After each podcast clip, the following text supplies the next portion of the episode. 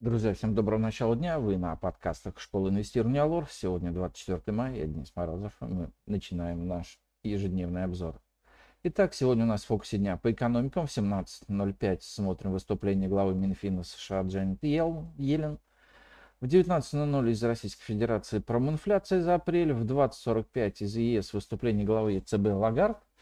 И в 21.00 смотрим за минутками заседания ФРС США. По отчетностям сегодня отчитается МСФО за первый квартал текущего года Озон, Сегежа и ТКС Групп.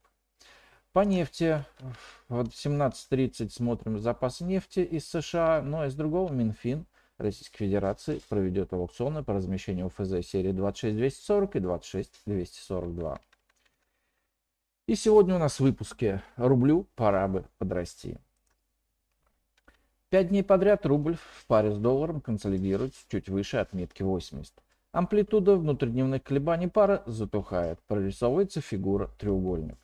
Все это говорит о том, что сегодня-завтра стоит ждать начала движения пары. Скорее всего, оно будет вниз. Сейчас рубль начнет получать усиленную поддержку со стороны налогового периода и немного меньшую от увеличения требований с 1 июня к резервам банка. Но сильного роста российской валюты ждать не стоит. Ближайшая цель снижения пары располагается в районе 76,5 и при ее пробое возможен уход к 75.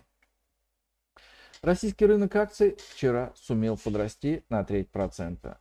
Прирост мог бы быть и большим, если бы не сильное падение акций «Газпрома» и «Газпром нефти». Что же касается первой компании, то нынешняя цена на газ чуть выше 300 долларов делает среднесрочной покупки бумаги непривлекательной. На наш взгляд, Газпром нефть более оптимистично. А вчерашнее сильное снижение все-таки было мало обоснованным, поскольку размер предложенных Советом директоров дивидендов оказался на уровне прогнозов. Бумага завершил день на технической поддержке и сняла перекупленность. Ждем сегодня, если не уверенного разворота вверх, то хотя бы технического отскока. Пока нефть по 77 э, долларов и 60 центов э, за баррель этому благоприятствует.